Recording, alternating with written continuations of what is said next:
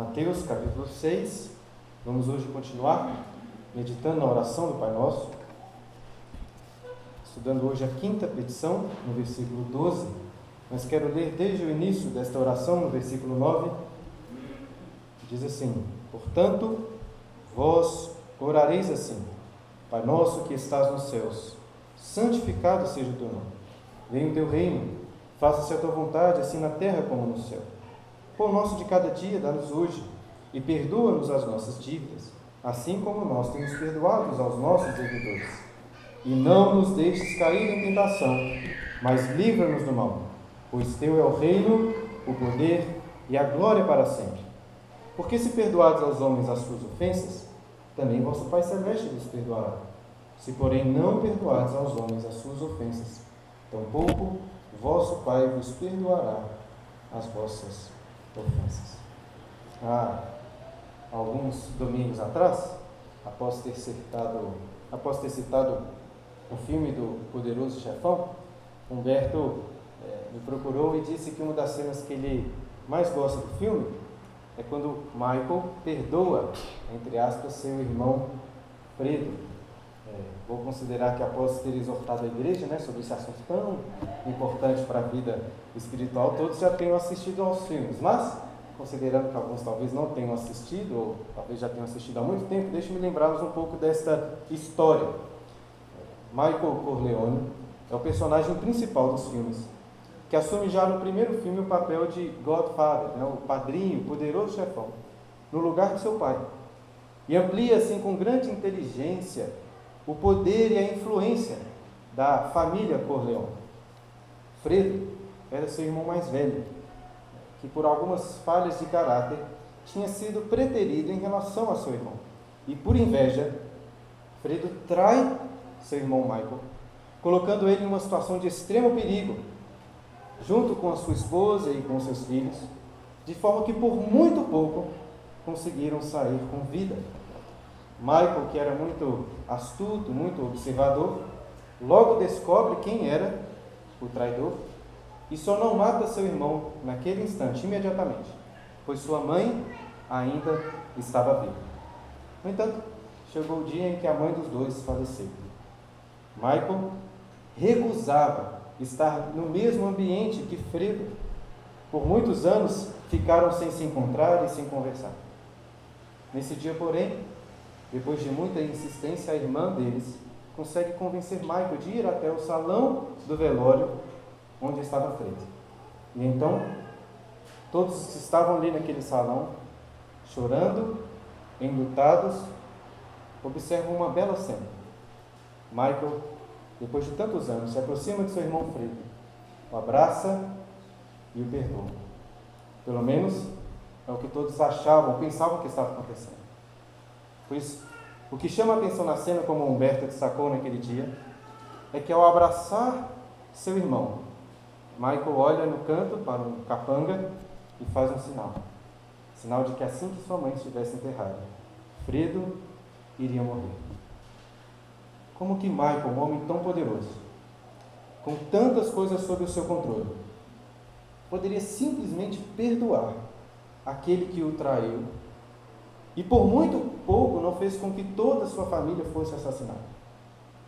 Um homem não poderia fazer isso. Pelo menos não um homem deste mundo. Existe um ditado muito comum dizendo que errar é humano e perdoar é divino. E realmente, o perdão e a misericórdia são atributos de Deus. E somente o homem que foi alcançado pelo perdão de Deus pode se tornar um verdadeiro filho, pronto a perdoar todas as ofensas e erros cometidos contra ele, cometidos contra ele, ainda que seja o assassinato da sua própria família.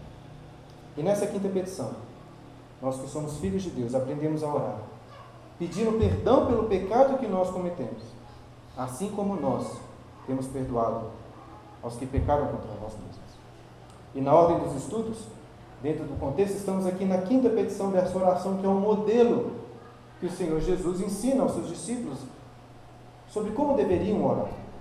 E no último domingo, nós aprendemos que eh, não devemos desprezar as coisas materiais, pois nós somos seres materiais.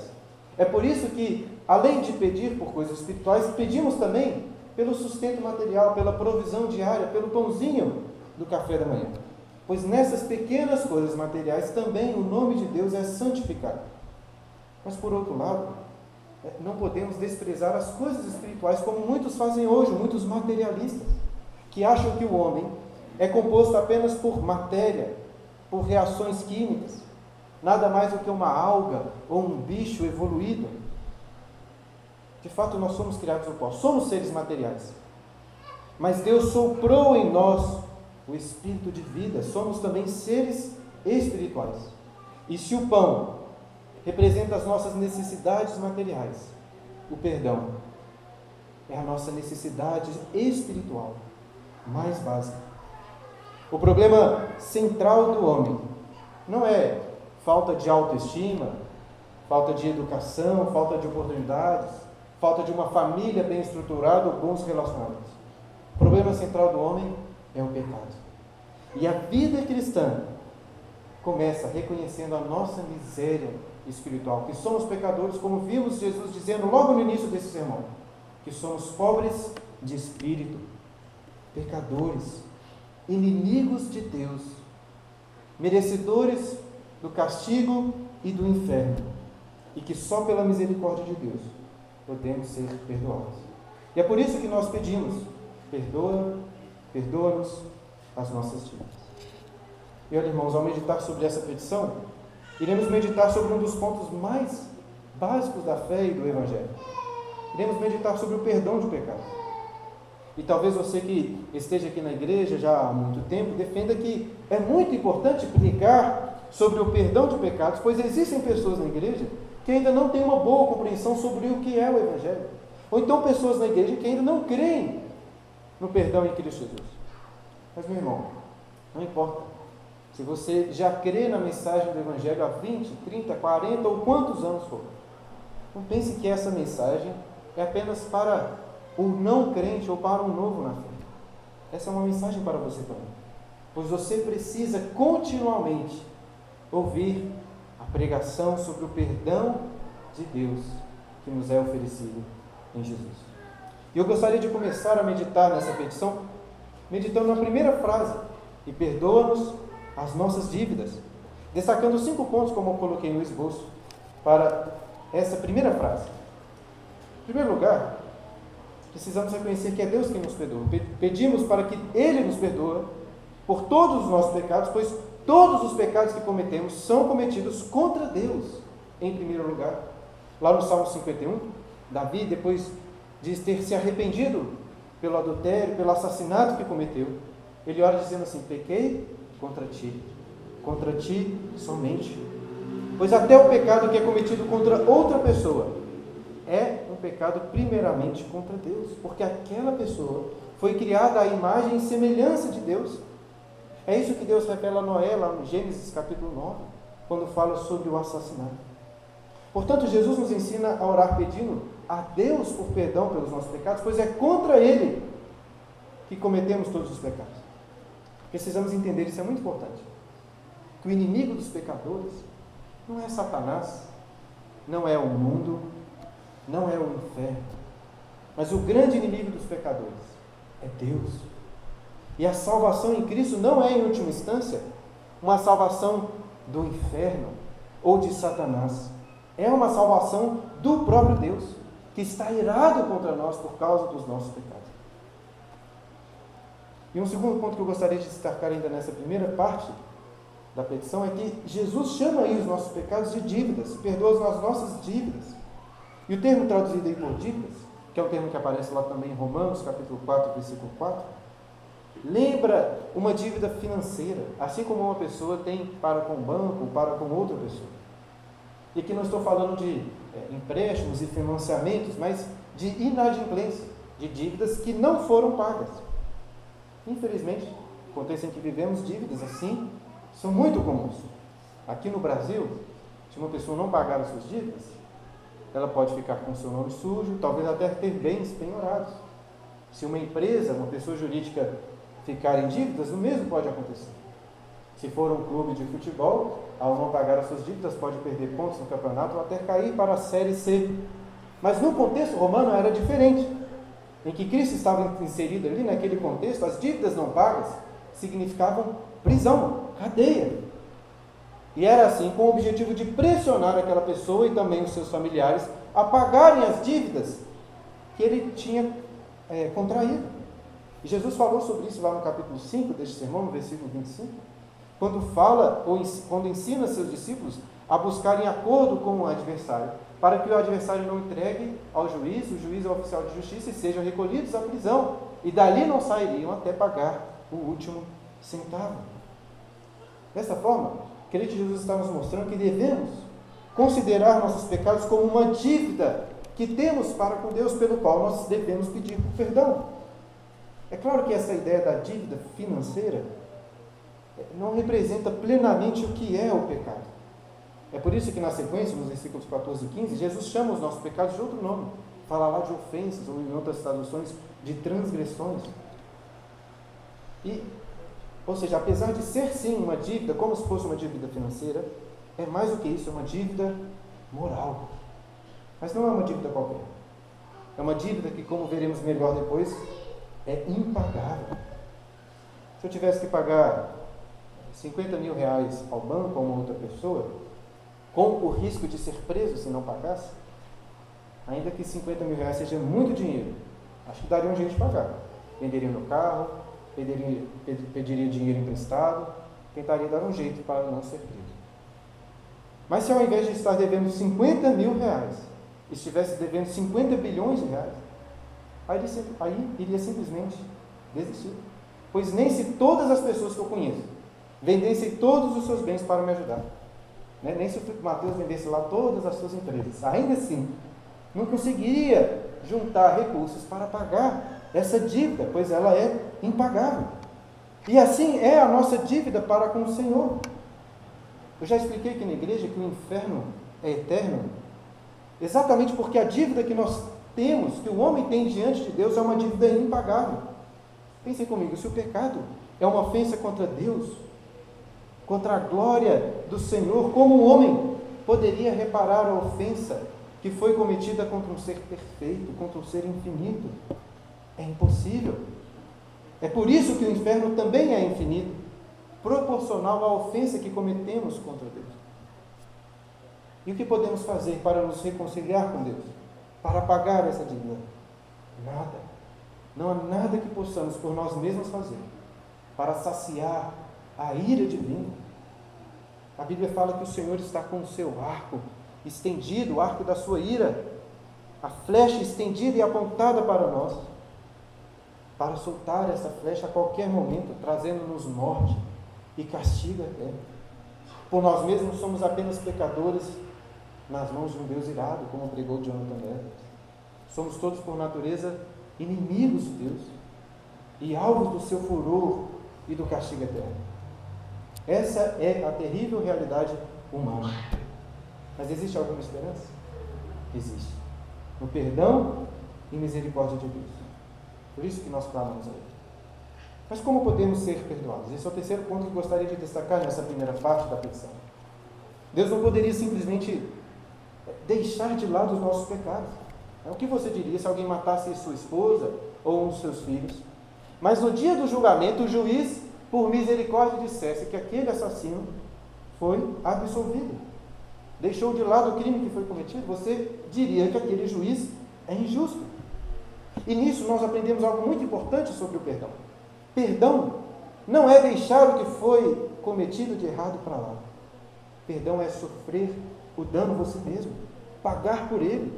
Por exemplo, uma dívida financeira que você perdoa, você está sofrendo o prejuízo daquele dinheiro que foi emprestado, ou então daquele dinheiro que era seu por direito. Devemos nos lembrar que a nossa dívida com Deus não é uma dívida qualquer. É uma ofensa que cometemos, uma ofensa moral que cometemos contra a sua glória. E ele exige uma satisfação, uma reparação do mesmo valor. É por isso que essa dívida impagável, apenas Deus poderia pagar por ela. E foi exatamente isso que ele fez.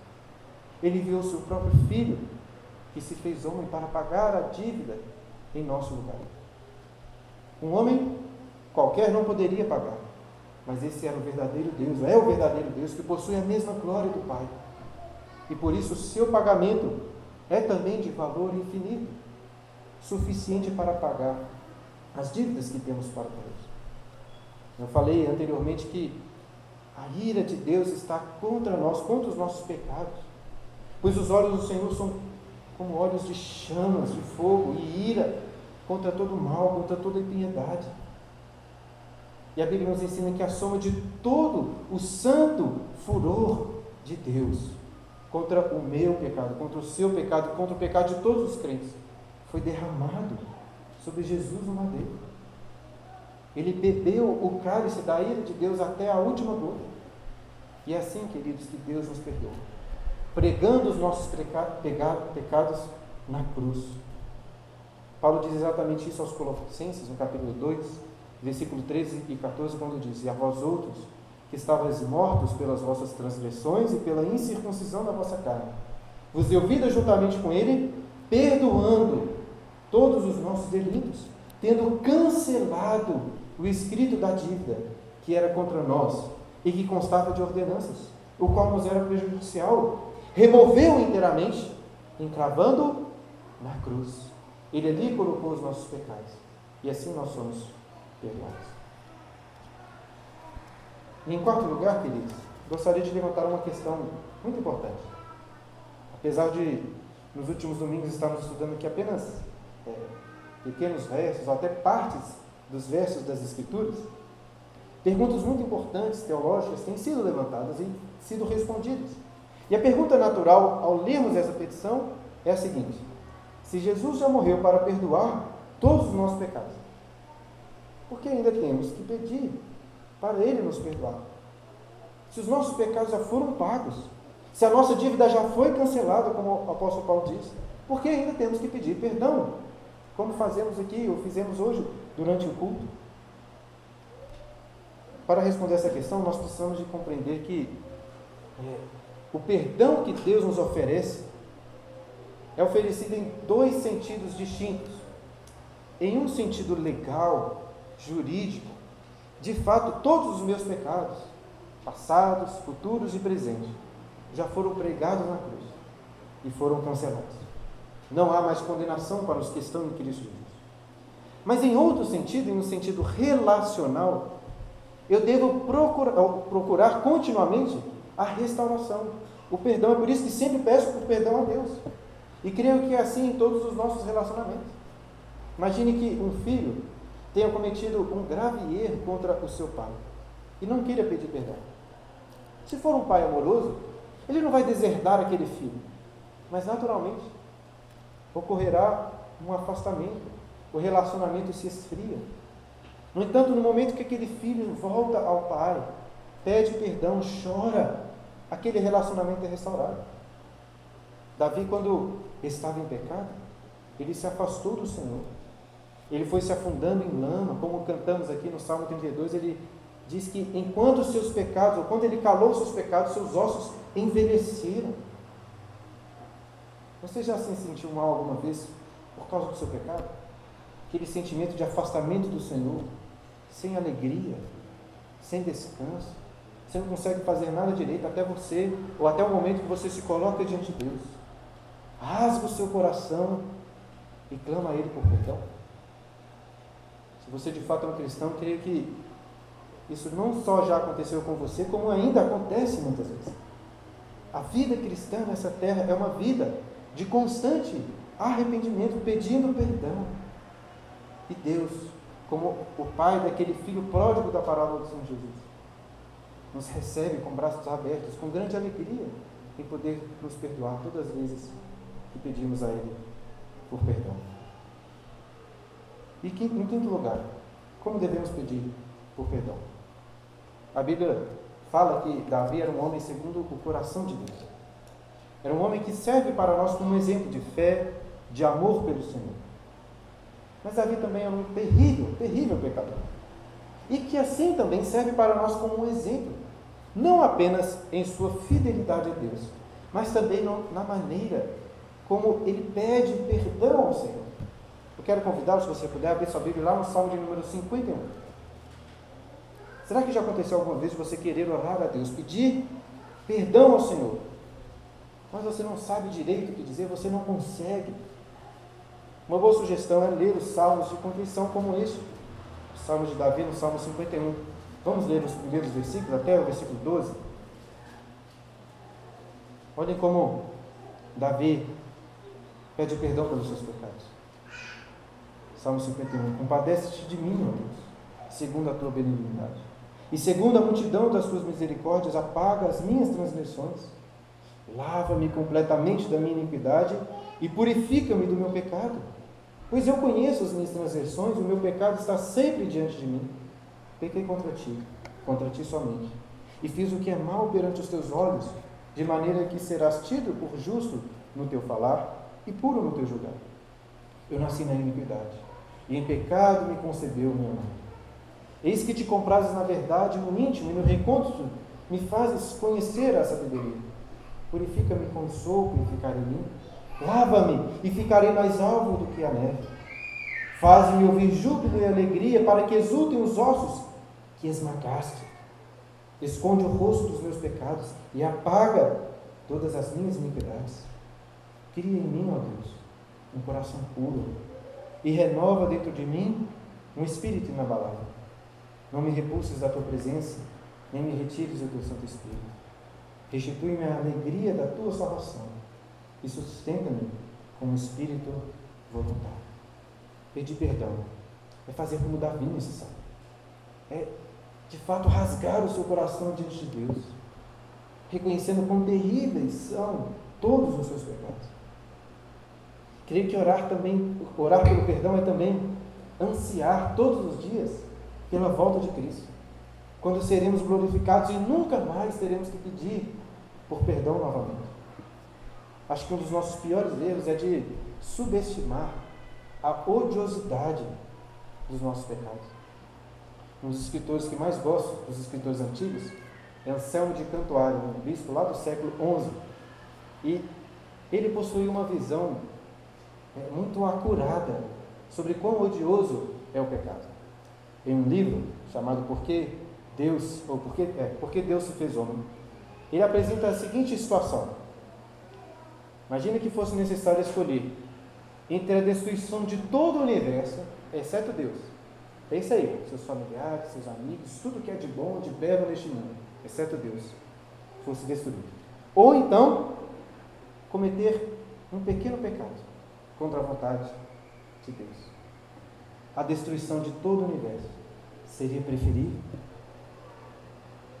Pois é menos terrível que um pequeno pecado cometido contra Deus. E orar por perdão é realmente odiar o pecado. É ter um desejo ardente que todos os pecados, todos, fossem completamente mortificados, para que você não pecasse nunca mais. É assim que devemos orar, pedindo por perdão. Mas Jesus não nos ensina nesta petição apenas a pedir perdão. A petição continua assim como nós temos perdoado aos nossos devedores. Pastor Charles Spurgeon disse que, a não ser que você perdoe ao próximo, você estará lendo nesta oração a sua sentença de morte. Lutero, lá no Catecismo Maior, afirma que não perdoar e fazer essa oração é o mesmo que dizer: Pai, não perdoe meus pecados. Eu prefiro renunciar ao céu e renunciar à vida eterna e ir para o inferno, junto de Satanás. É por isso que Agostinho dizia que essa é uma terrível petição. E de fato, a relação, essa, essa relação entre as duas frases da petição é muito terrível para aqueles que não são misericordiosos. Agora, será que Jesus está com isso ensinando que o perdão de Deus é condicional? Ou seja, que se eu perdoar muitas pessoas, então poderei também ser perdoado por Deus? Seria uma interpretação possível, acho que se estivéssemos apenas lendo estes versículos. No entanto, quando olhamos para toda a Bíblia, vemos claramente que Deus oferece perdão, ainda quando éramos seus inimigos. A salvação, como Paulo afirma explicitamente aos Efésios, é pela graça somente, não por obras. Não há mérito em nós que mereça o perdão do Senhor. Mas além disso, se olharmos aí para o contexto imediato, veremos que essa oração começa com um Pai Nosso. Ou seja, essa oração é daquela pessoa que já foi salva, que já foi perdoada e já se tornou um filho de Deus. Essa não é a oração do descrente que depois de ter perdoado muitas pessoas, busca a Deus como que pedindo por um perdão merecido. Não adianta querer consertar seus erros, aprender a perdoar as pessoas, para então se colocar diante da presença de Deus e pedir por perdão. Como se agora você pudesse se considerar digno de se colocar diante da presença do Senhor. Jesus começa esse sermão, como disse, falando que o reino dos céus é dos pobres de espírito, dos humildes de espírito, aqueles que reconhecem a sua miséria, que não confiam em nada em si mesmos, mas apenas na graça do Senhor. Então não pode ser condicional. Mas ainda assim, nós não podemos simplesmente dizer que a salvação é pela graça e deixar de lado essas palavras de Jesus. Nós precisamos entender o que, que ele está querendo ensinar com isso. De fato, como acabei de dizer, o perdão de Deus não é condicional. Se fosse condicional a algo em nós, estaríamos todos perdidos. Mas pensem só, em algum sentido, realmente parece que existe aí uma relação de condicionalidade entre o perdão de Deus e o perdão que nós oferecemos para outras pessoas. E Jesus explica melhor essa relação no versículo 14 e 15, olha só aí na sua Bíblia. Porque se perdoados aos homens as suas ofensas, também vosso Pai Celeste vos perdoará. Se, porém, não perdoardes aos homens as suas ofensas, tampouco vosso Pai vos perdoará as vossas ofensas. Notem que as palavras de Cristo aí são muito claras. Se não perdoardes, tampouco vosso Pai vos perdoará.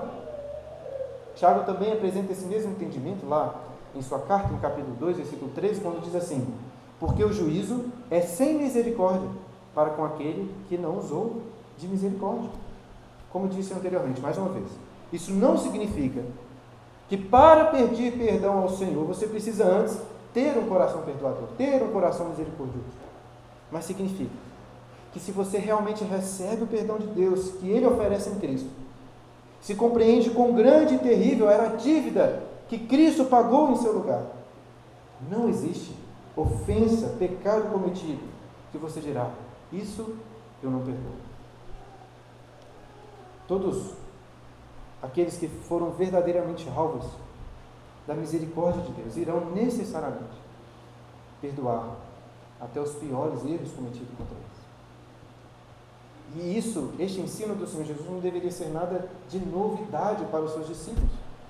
Pois lá no Antigo Testamento nós já vemos essa clara relação entre receber o perdão de Deus e perdoar o próximo. A própria lei que Deus prescreveu ao povo era uma lei graciosa, misericordiosa, mostrando que aquele povo que foi escolhido para ser alvo da misericórdia de Deus deveria também perdoar uns aos outros. É por isso que existem leis como a lei do ano do jubileu, em que todas as dívidas eram canceladas. E claro, não poderíamos deixar de citar a parábola que o Senhor Jesus contou para ensinar exatamente este ponto que está ensinando na oração. Em resumo, a parábola que lemos durante a liturgia do credor incompassivo, lá em Mateus capítulo 18, conta a história de um homem que devia 10 mil talentos ao rei. É, não é tão simples assim saber com precisão o valor de cada um desses talentos. É, mas é bem evidente que era um valor altíssimo. Apesar de, de algumas diferenças é, de opinião histórica, alguns comentaristas, vários deles, afirmam que um único talento equivalia a 6 mil denários. E um denário era a medida de pagamento para um dia de trabalho. Ou seja, para arrecadar um talento, um trabalhador comum precisaria de trabalhar seis mil dias para arrecadar então seis mil denários, um talento.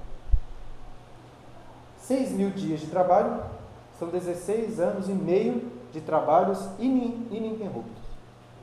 Se você multiplicar agora isso por 10 mil, porque eram 10 mil talentos, seriam 165 mil anos de trabalho, só para receber os recursos necessários para pagar a dívida, quanto mais para juntar e realmente pagar aquela dívida. Ou seja, a não ser em casos muito excepcionais de pessoas muito ricas, Jesus está mostrando que essa era uma dívida impagável. E a parábola continua dizendo que este servo, que recebeu um perdão de valor infinito, logo que saiu da presença do rei, encontrou um conservo que devia a ele apenas 100 denários. São 100 dias de trabalho. É claro que, apesar de ter dito aqui apenas, 100 dias de trabalho não é um valor irrisório. É muita coisa. Mas nem pode se comparar com 165 mil anos. Essa seria como uma pequena gota em um grande lago. E naturalmente imaginaríamos que este servo, tendo recebido um perdão tão grande, iria perdoar o seu conservo. Porém, não é isso que acontece. Ele não perdoa e lança o seu conservo na prisão até pagar todo, tudo o que devia. E os companheiros dele, ao verem isso, se entristeceram muito e contaram ao rei. O rei o chama novamente em sua presença. E nas palavras deste rei vemos exatamente o que Cristo nos ensina nessa petição. Ele disse: Servo malvado, perdoei-te aquela dívida toda porque me suplicaste. Não devias tu igualmente compadecer-te do teu conservo, como também eu me compadeci de ti? Indignando-se, o seu senhor o entregou aos verdugos até que lhe pagasse toda a dívida. Então né, Jesus comenta: Assim também, meu Pai Celeste vos fará, se do íntimo não perdoardes, cada um a seu irmão. Em termos práticos, querido, você precisa de compreender o seguinte: a sua atitude, quando lhe fazem mal, é um reflexo do seu relacionamento para com Deus. Pois se você realmente crê no perdão do Senhor e realmente possui um relacionamento íntimo com Ele de fé, de amor, você irá perdoar facilmente. Deveria ser muito fácil para um cristão perdoar, seja qual for o erro cometido contra ele. Pois só os que têm coração disposto a perdoar podem realmente reconhecer que são filhos de Deus e fazer essa oração. Pai nosso, perdoa as nossas dívidas, assim como temos perdoado aos nossos devedores. Mas se é muito difícil para você perdoar uma pessoa, se é muito difícil que isso aconteça, certamente é muito difícil também que você creia no perdão que Deus oferece em Jesus. Ou pode até ser o caso que você não tenha de fato sido perdoado por Deus e que sua vida cristã seja apenas um engano. Essa semana eu li um livro maravilhoso chamado O Refúgio Secreto. Eu já conhecia a história é, da Corrie ten Boom, é, mas nunca tinha lido o seu livro. Corrie ten Boom e sua família de holandeses foram perseguidos pelos nazistas é, na Segunda Guerra Mundial. E como esse livro é, é impactante. No final do livro, mais para a parte final, depois de todos os horrores que ela e tantas pessoas passaram ali nos campos de concentração, Corre estava uma igreja, em uma igreja lá em Munique, na Alemanha, dando testemunho, pregando no Evangelho. E após o culto, ela encontrou um homem e reconheceu ser um ex-membro da SS, um guarda que vigiava ela e várias outras mulheres enquanto trocavam suas roupas nos vestiários, sofrendo certamente uma terrível humilhação. Este homem se aproximou de Cor, dizendo que estava muito agradecido por aquela mensagem, emocionado por crer que Jesus podia limpar todos os seus pecados. E ele estendeu a sua mão para cumprimentar Cor. Em um primeiro momento ela disse que não conseguiu levantar a sua mão. Ela disse que tentava sorrir, ter algum sentimento de caridade por aquele homem, mas simplesmente não conseguia.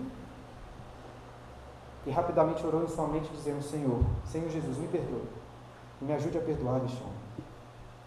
E ao conseguir levantar a sua mão para cumprimentar aquele homem, ela disse que algo incrível aconteceu.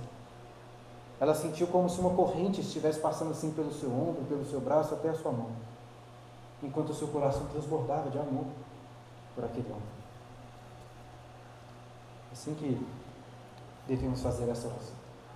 Será que você consegue fazer essa petição? Perdoa o meu pecado, assim como eu tenho perdoado aos meus devedores? Sem travar sua garganta, sem que venha em sua mente nomes e rostos de pessoas que você ainda se recusa a perdoar. É claro, não estou dizendo que perdoar vai ser fácil, ainda mais se for um ex-agente ou ex-membro da SS. Mas se você encontra, é, se você de fato encontra dificuldades em perdoar, alguma pessoa, mas sinceramente pede a Deus, como fez Corre, para ajudá-lo a perdoá-lo. É muito provável que você seja um cristão. Mas se você decidiu que não irá perdoar determinada pessoa. Sinto dizer que você decidiu que não é um cristão. Simplesmente não é. Crianças, prestem atenção que isso é muito importante para vocês também.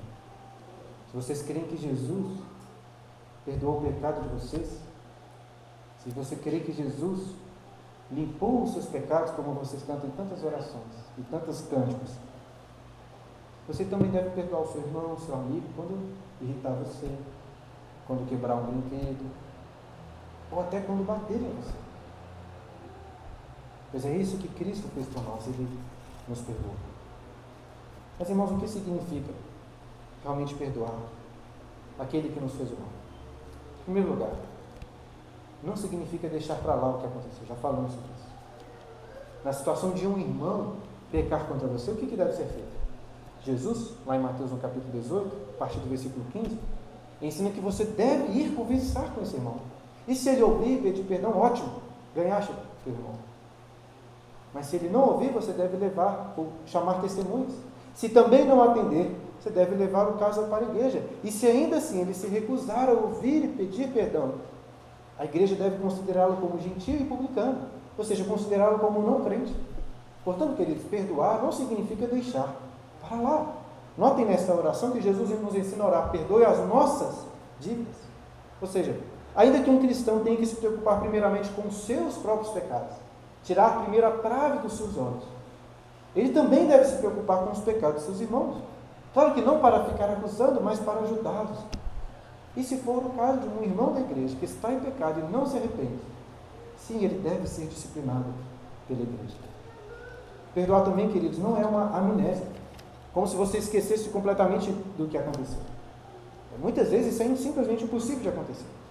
Perdoar, como vimos, é sofrer do dano, é não exigir mais reparação, é esquecer no sentido de que você nunca mais vai usar aquilo contra a pessoa, trazendo aquele assunto à tona novamente. Agora, o que dizer sobre as pessoas que nos fizeram mal, que estão nos fazendo mal, mas não reconhecem o erro que estão cometendo? Por um lado, eu creio que sim, o pleno perdão, a plena reconciliação só é possível quando o ofensor pede por perdão, reconhece os erros Mas, por outro lado, o apóstolo Pedro nos ensina, ou disse lá em sua carta, que o amor cobre multidão de pecados. 1 Pedro capítulo 4, versículo 8. E Jesus nos ensina que nós devemos amar até os nossos inimigos. Portanto, devemos amar, cobrir os pecados até daqueles que nos fazem o mal, não os tratando segundo fizeram contra nós, não pagando o mal com o mal, mas o mal com o bem. É claro, não estou dizendo que você precisa ser um trouxa, é que confia piamente naquele que já lhe desapontou tantas vezes. Né, se eu descubro que um filho estava mentindo para mim, ele pode se arrepender, eu irei perdoá-lo, mas pode ser que demore um tempo para que eu confie novamente em Sua palavra, até que ele demonstre frutos de verdadeiro arrependimento, de mudança. É natural que aconteça assim no nosso relacionamento. No entanto, o nosso coração deve ser como o coração do Senhor, que está sempre pronto a perdoar o que for que aconteça. No início do sermão citei aquela cena que Humberto comentou, que Michael Corleone não estava disposto a perdoar seu irmão.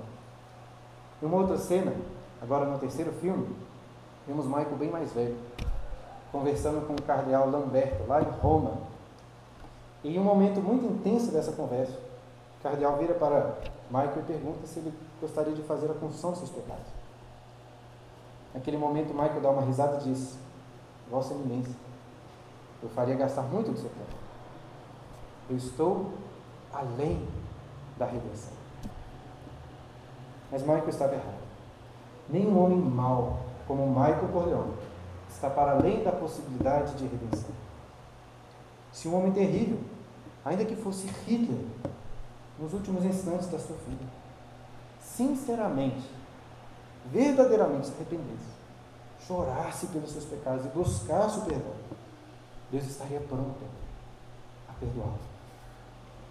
O pastor Diobic conta uma história, contou, eu vi uma vez ele contando uma história de um missionário estava pregando o evangelho para uma prostituta na cidade de Londres. E depois de muita conversa, esse missionário descobriu que essa mulher tinha deixado uma casa, um pai, um irmão, pessoas muito amorosas, pessoas virtuosas.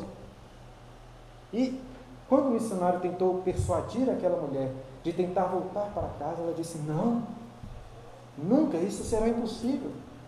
Meu pai e meu irmão nunca irão me perdoar, eles vão me expulsar de casa. E depois de alguma insistência, aquele missionário a convenceu pelo menos, enviar uma carta para o seu pai e seu irmão. E assim ela fez. Dois dias depois, ela recebe uma carta em sua casa, com aviso de entrega imediata, e ansiosamente abre aquela carta e lê ali: prontos a perdoar, prontos para perdoar. Meus irmãos, Deus é assim. Você pode se achegar a Ele. Não importa quão terríveis sejam seus pecados. Os livros de Gênesis e Apocalipse são como cartas que Deus escreve para todos. Cartas do Pai, Filho e Espírito Santo dizendo para todos: prontos para perdoar. Se você tem dificuldades para perdoar, você deve refletir mais sobre este amor de Cristo por você na cruz. Mas não só de Cristo, o Filho, mas também da pessoa divina do Pai. Pelo menos para nós, acho que talvez seja mais difícil do que sofrer, seja ver os nossos filhos sofrendo. E a Bíblia nos ensina que Deus, o Pai, moeu o seu Filho na cruz para perdoar os nossos pecados e livrar-nos do castigo, do castigo eterno. Essa, queridos, é a nossa única esperança. É o motivo de toda a nossa alegria. Não importa quão terrível seja o meu pecado, por mais sujo, feio e terrível, o poder da cruz é maior que o meu pecado. O sangue de Cristo possui um valor, um valor muito maior do que o das minhas transgressões. A justiça dele é maior do que a minha injustiça. Nossos pecados são sim terríveis. Quando pecamos, devemos chorar de angústia e sofrimento diante da presença do Senhor. Mas como é maravilhoso poder se prostrar diante de um Pai e orar a Deus. Ser propício a mim, pecador. Então se levantar com confiança de que você de fato foi perdoado, purificado em Cristo Jesus. Não há nada melhor. Que Deus nos perdoe assim, assim como também temos perdoado aos nossos seguidores.